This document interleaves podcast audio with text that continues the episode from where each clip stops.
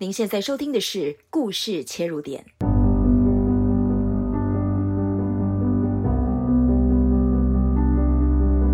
C.S. Lewis 说：“喜乐不是简单的快乐，喜乐中含有切肤之痛。”故事切入点带您切入平凡人士的喜乐光辉，不同信念活出不同故事。进入黑暗旷野不一定是故事的终结，同样挣扎，为何有人能活出光彩与盼望？故事原来可以这样写。Hello，大家好，欢迎收听故事切入点，我是施凌宇。这一集节目，我们继续走入蒲慧芳的故事。上集节目里听到慧芳精彩的上半场人生，从编辑转换跑道做生意。十八年前拎着一只皮箱到深圳创业，缔造事业高峰，也遇到事业危机。因着信仰的关系，让他很笃定。这一集节目里，他迎来人生里另外一个挑战，让他决定搬回母亲的家。一起来聆听从一只皮箱到一只皮箱的故事。我觉得很很感恩的，就是我在二零一九年的时候，曾经到南非去出差，然后。就是一个铺垫。二零二零年，我的我能够走出疫情，其实就跟这个二零一九年的这一趟南非之旅有很大的关系。呃，所以我我后来回想一下，我觉得好神奇哦，神的带领哦，很奇妙啊。他就我那时候就是在二零一九年那段时间，我觉得说有一个刚好有一个，我有请了一个业务人员。本来想要交棒，然后找了一个业务人员来，然后我想说，我们两个都是女孩子，我们也许可以出去拜访客户，然后我也可以从这个过程当中了解一下他的做事的风格啊。我就安排了一趟南非之旅。那我在南非本来也有蛮多客户的，我就一个一个去拜访。我们在那边花了十几天的时间，去拜访了很多客户。然后也把一些以前曾经离开过的客户又找回来了，所以二零一九年就打下了基础，就有一些客户就回来，我就订单就南非的订单就很稳定。然后到了二零二零年的时候呢，呃，疫情的关系，我们根本客户可能订单也萎缩了。可是因为我有一个回笼的订单，它本来订单量就很大，就我二零二零年。反而的业务是上升的，我觉得很神，真的给我很大的恩典。就说我并没有因为疫情的关系，我的业务下滑，反而因为我把这个订单、这个客户的订单接回来了，然后他的订购量把我的整个业绩也带起来了。事业重心移到中国之后，慧芳每三个月回台湾一次。一次待一周，成了穿梭于高雄以及深圳住处的空中飞人。二零二零年新冠疫情爆发之后，他刚刚从台湾回到深圳住处，第二天便封城了。在严格的法规之下，他待在二房一厅的屋子里，足不出户。一旦能进出社区，都得扫二维码，极不方便。这样的日子没过多久，台湾传来了姐姐去世的消息。由于回台必须隔离十四天，他无法参加姐姐的葬礼。一个人在深圳，透过侄子传来的视频，想到哥哥姐姐都离开了，只剩下老母亲一人与脑性麻痹的二姐，没有人在身边照顾他们。慧芳开始考虑日后是否应该长时间的待在台湾，否则每个月付租金却闲置的套房，岂不是太浪费了？因为，嗯，就是在。疫情期间，呃，我经过也常常这样子，比如说在隔离嘛，回深圳就要被隔离十四天，回台湾就要隔离十四天，来来回回的，我觉得这样有点浪费时间，也浪费金钱。后来我就变成说我在台湾时间比较久，对，时间久一点，我就在台湾久一点，然后再回去隔离，再。回到深圳隔离十四天，可能待一段时间，我又回来，就是等于说我把深圳的时间变得比较短，那在台湾时间比较长。我又发现说，我这样子的工作并没有影响公司的营运，因为在深圳的同事都跟着我好多年了，就是一一路以来都跟着我，他们都做熟了。我只要在台湾接单，然后我可以照样用网络发薪水、付货款，呃，并没有影响。呃太多。那有时候他们就是如果有什么问题，他们就拍产品拍图片，然后告诉发给我，然后我看一下，然后再跟客户做一些确认。其实这样子往来，我就觉得说其实也蛮好的。在重点就是放在呃台湾了，深圳那边就是。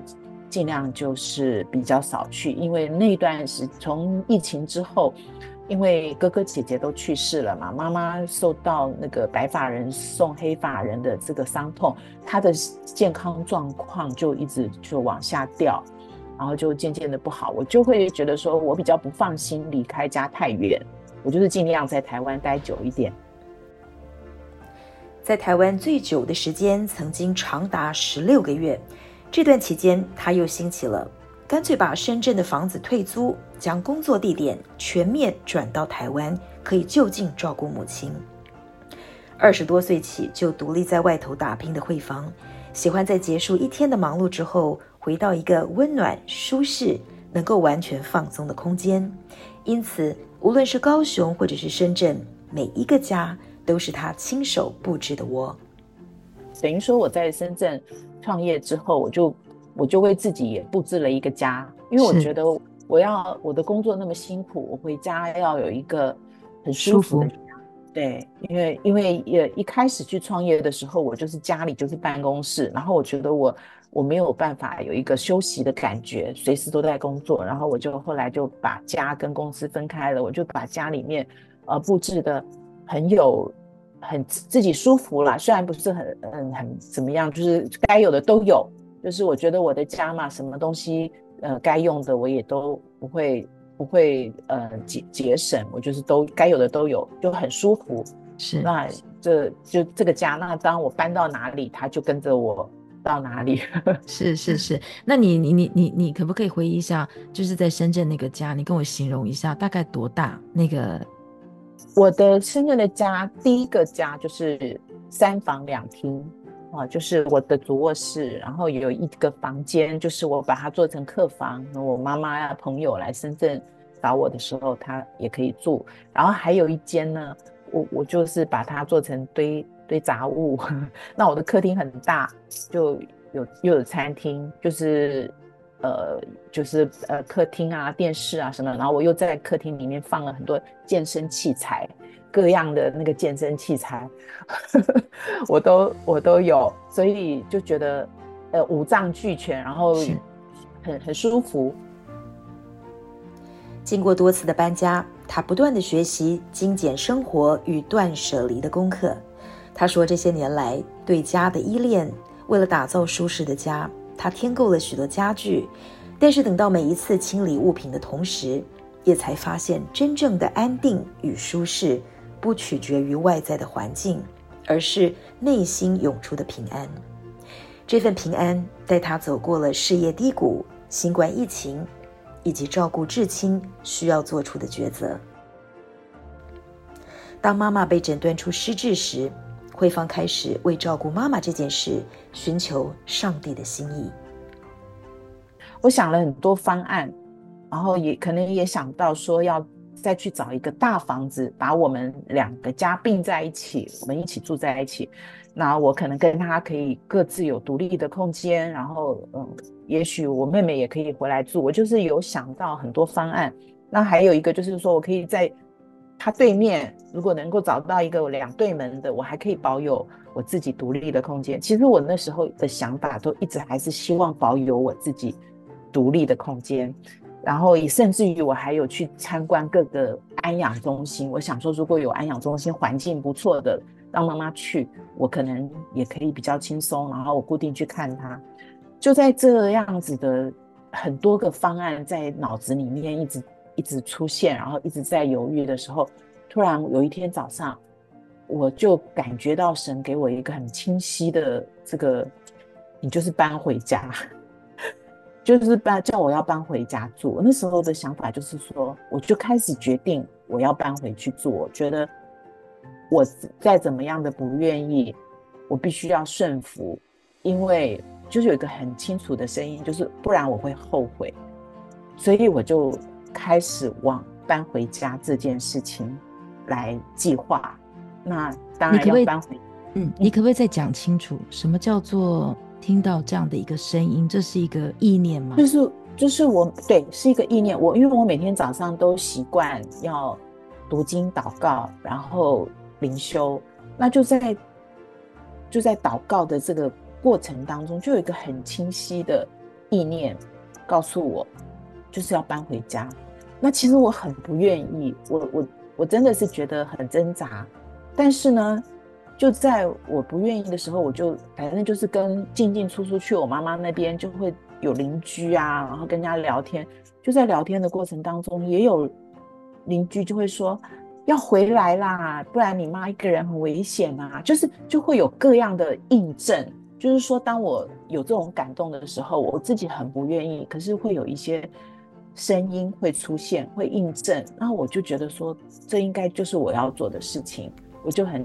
很确定，心中笃定要搬回妈妈家之后，心里浮现的另一个问题是：自己原来的小窝如何处理？那这还有一个会促成我这样子的一个原因呢，也是因为我觉得我去从生生活当中的其他事情去做印证，就是说我想到说，那我要回家，我这个房子要怎么办的时候，我又开始去想，我是不是要卖房子啊？那我也找人来估价呀，然后，可是我就觉得好像不对。那我有一天也是清晨在祷告的时候，快结束的时候，我突然就想到说，这个因为我当然会跟神求说，这个房子要怎么处理呀，要怎么样？那请你给我指示啊。我就突然有一个想法，就想到说，诶，我记得我们出去玩的时候都有一个 Airbnb。那我也来试试看，就很奇妙，就在那个当下，我就上了那个平台，因为我平常就有拍我家里的照片，我就把照片 po 上去，然后没想到就成了，就就我就变成房东，就他就帮我登上去了，然后呢，我都还没搬回家呢，就已经有人来订房子了，他就说你可不可以，呃，几月几号？就已经订，就是才 po 上去两三天，我就接到订单了，我说还不行，我还没准备好。所以就在那个，就就觉得，你看神就帮我开路了，所以我不能不回去了，因为我觉得都已经贴出去租了嘛，人家都已经来下订单了，那我当然就是往这个回家的这条路没有后，就就就决定走下去了。所以我就觉得说，当我呃有这样子的回应的时候，生活中的印证也会来呃肯定我这样子的一个决定。您现在收听的是故事切入点，今天邀请的来宾是蒲慧芳，跟我们分享她的人生故事。今天礼拜几？礼拜六。礼拜六，你是刚刚才去洗头回来啊？所以今天礼拜六啊，礼拜六中午，你现在拿的是早，礼拜六中午，中午就是第二格嘛，对啊。好吧，吃药。二十多年，呃，都住在外面，一下子搬到搬回去跟妈妈家住，我相信也要经过很多的适应啊、呃，非常多的心理建设。因为，呃，以前的家是我是主人嘛，这个家是妈妈是主人，妈妈是主人有妈妈的习惯，然后。我我不我必须要尊重他，我不能够说嗯什么都听我的，所以我要配合嗯妈妈的习惯，然后妈妈的生活，他他嗯比如说那个我走到哪里去啊，那个灯他就会盯着我，要关灯 要关灯，你去每一个房，我我从厕所出来到房间拿东西，可能等一下要回去，所以我浴室灯没关，他马上就说要关灯，就是你会觉得 就。旁边就会有一个人这样一直盯着，其实是很大的不习惯。那当然，这个设备也不一样，就是可能这房子比较老旧，呃，有一些地方也也是不不太习惯。但是我总会觉得说都能够适应，也就是只要能够调试好自己的心态，也就能接受。对，这个也是要一段时间去适应啊。是，所以你把呃哥哥的房间清出来，作为自己的卧房、书房是吗？所以你还是还是有一个自己的小空间。对，有自己的小空间，然后也是有一个书桌嘛，然后嗯，电脑就是每天就是坐在书桌前面，我就是跟其实跟我原来的地方一样，我就觉得说，其实外面再怎么大，我的我主要的就是在这个电脑前面这一个书桌的这个空间，我的读书、工作跟跟外界沟通就在这里。其实我我觉得到哪里都一样。是，我就觉得不用太介意外面啊。我我我我在以前的家，我也很少到客厅去，一直都是在书房这边。那现在回到这边，也是我也很少在客厅，就只有我妈妈吃饭的时候，我出去陪她吃吃饭，然后她看电视，我在旁边陪陪她。大部分时间也都是在房间里面。嗯嗯嗯。你说什么？电视的广告了亚培安素啊，然后嘞？啊，这这不是在吃？我说我我身体这样，可能也是每天一罐亚培安素，我身体才会这么好。是哦，不是你本来身体就很好。我现在就是会喘，我身体四肢都很正常，很利落啊。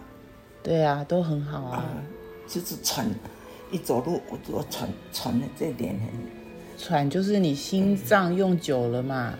机器用久了就老了嘛，不然其他的都很好。我的以外，其其他我现在像我都在这里，我正正常的很，好好的正常的很。对啊，就是脑子退化了。所以跟雅培应该没关系吧？我是说吃雅培也有关系。哦，真的吗？他的广告的吃雅培安素啊，对神经有什么什么的帮助啊？啊，我都想知道，我吃每天我也吃一个罐亚培啊，可能对我有帮助啊。哦。那他应该找你去拍广告哈，他要是找你去拍广告，应该蛮有效的哈。对呀，如果吃表示我吃的有效嘛。对啊，他的雅培有，他的雅培就有效果，对不对？对，你就是活广告，对不对？照顾妈妈跟搬进去跟妈妈同住在一个屋檐下，过去这一年来，你有什么最大的心得或者是收获？嗯，其实我觉得。这是一个学习的过程啊，就是，嗯，我我觉得我在照顾妈妈的过程当中，我也在做预备。我觉得我也要为我的老去去做准备。那他的一些，呃，生活上面，包括我帮他去装一些扶手啊，然后帮他去找一些辅具走路啊，这些就是一点一点在照顾他的过程当中，我也在想我，我我老了以后我要怎么做。好像在预习，对不对？对，在预习。我我觉得这也是一个准备的工作。这其实我会觉得这是一个很很美好的一个经验，就是说，不是每个人都有这种预习的经验就就老了，对不对？那我觉得我还有可以准备，可以做好心理准备。我觉得这是一个我看到呃比较好优点的地方。那第二个就是我觉得妈妈现在变成是我的女儿了，就是说。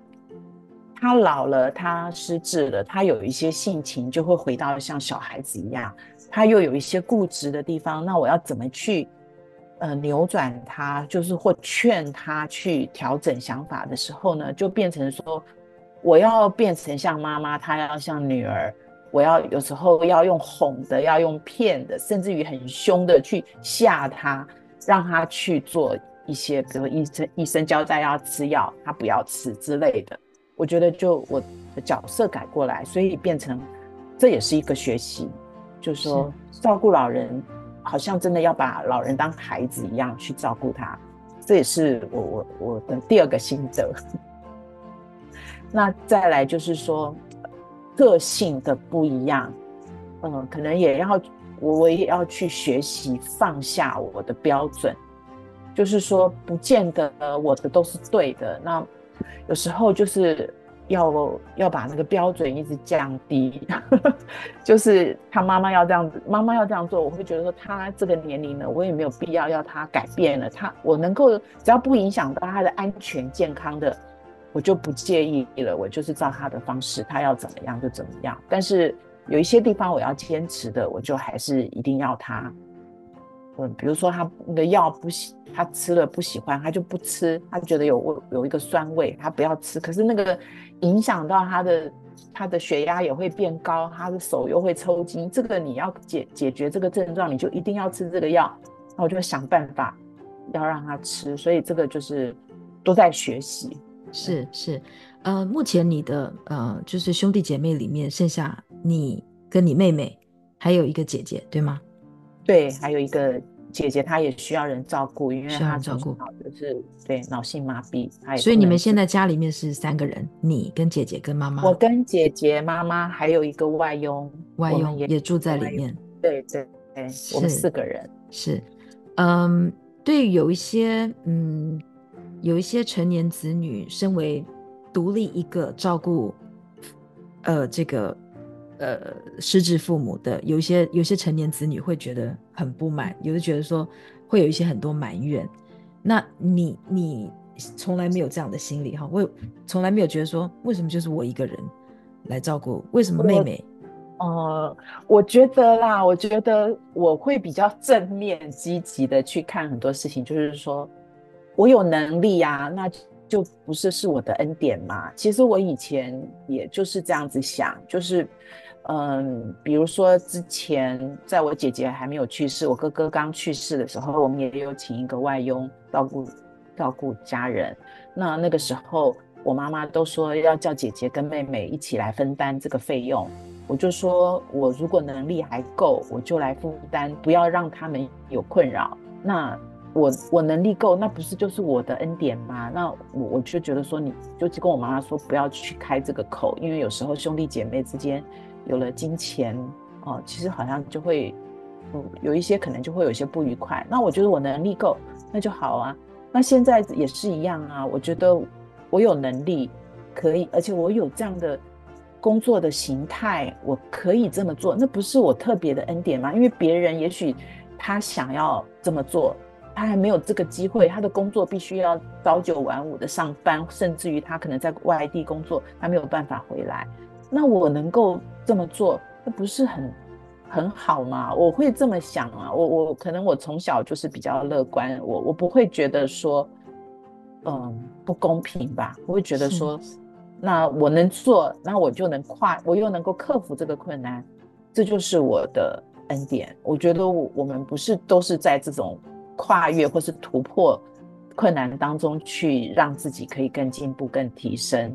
那我我觉得我我比较不会是遇到事情就逃避的那种个性。我会觉得我就是要面对，然后怎么去克服它。那克服了、跨越了，我就觉得很有成就感。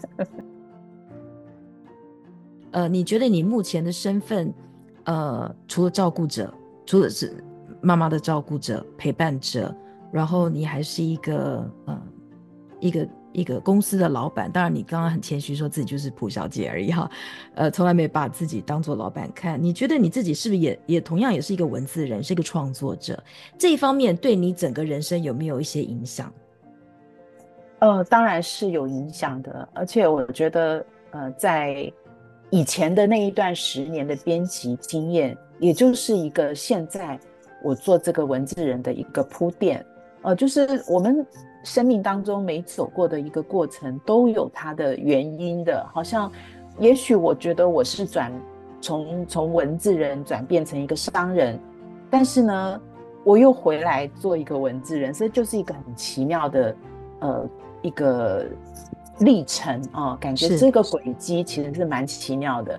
嗯，那我觉得我自己本身就是对文文艺很很喜欢，即使我在从商的这段时间，我也仍然是喜欢阅读嘛。那因为认识了创文这个机构，又让我觉得说，哎，我还可以写，呃，就是写作也带给我很多乐趣。因为在写作的过程当中，我不断的在梳理我的生命，也把我走过的这一些曲曲折折的这个路程，呃，梳理的。呃，让我觉得我我走得更踏实、更笃定。我觉得这个机构对我来讲的帮助，就是让我从文字当中，我也找到了一个出口，有一个疗愈的一个方式。其实我很享受这个写作的过程。对，是是。慧芳在她发表过的一篇文章中写道：十九年前，拎着一只皮箱到深圳创业。曾经缔造事业巅峰，也曾经重新归零。如今按神给他够用的福分，回归到一只皮箱的轻省，他仍然能够在远方遥控事业，同时照顾妈妈，还有余暇时间舞文弄墨，用文字书写来侍奉神，这是格外的恩典与喜乐。谢谢您收听这一集的故事切入点，欢迎您追踪、留言或转载分享。我是诗凌雨，我们下次再会，拜拜。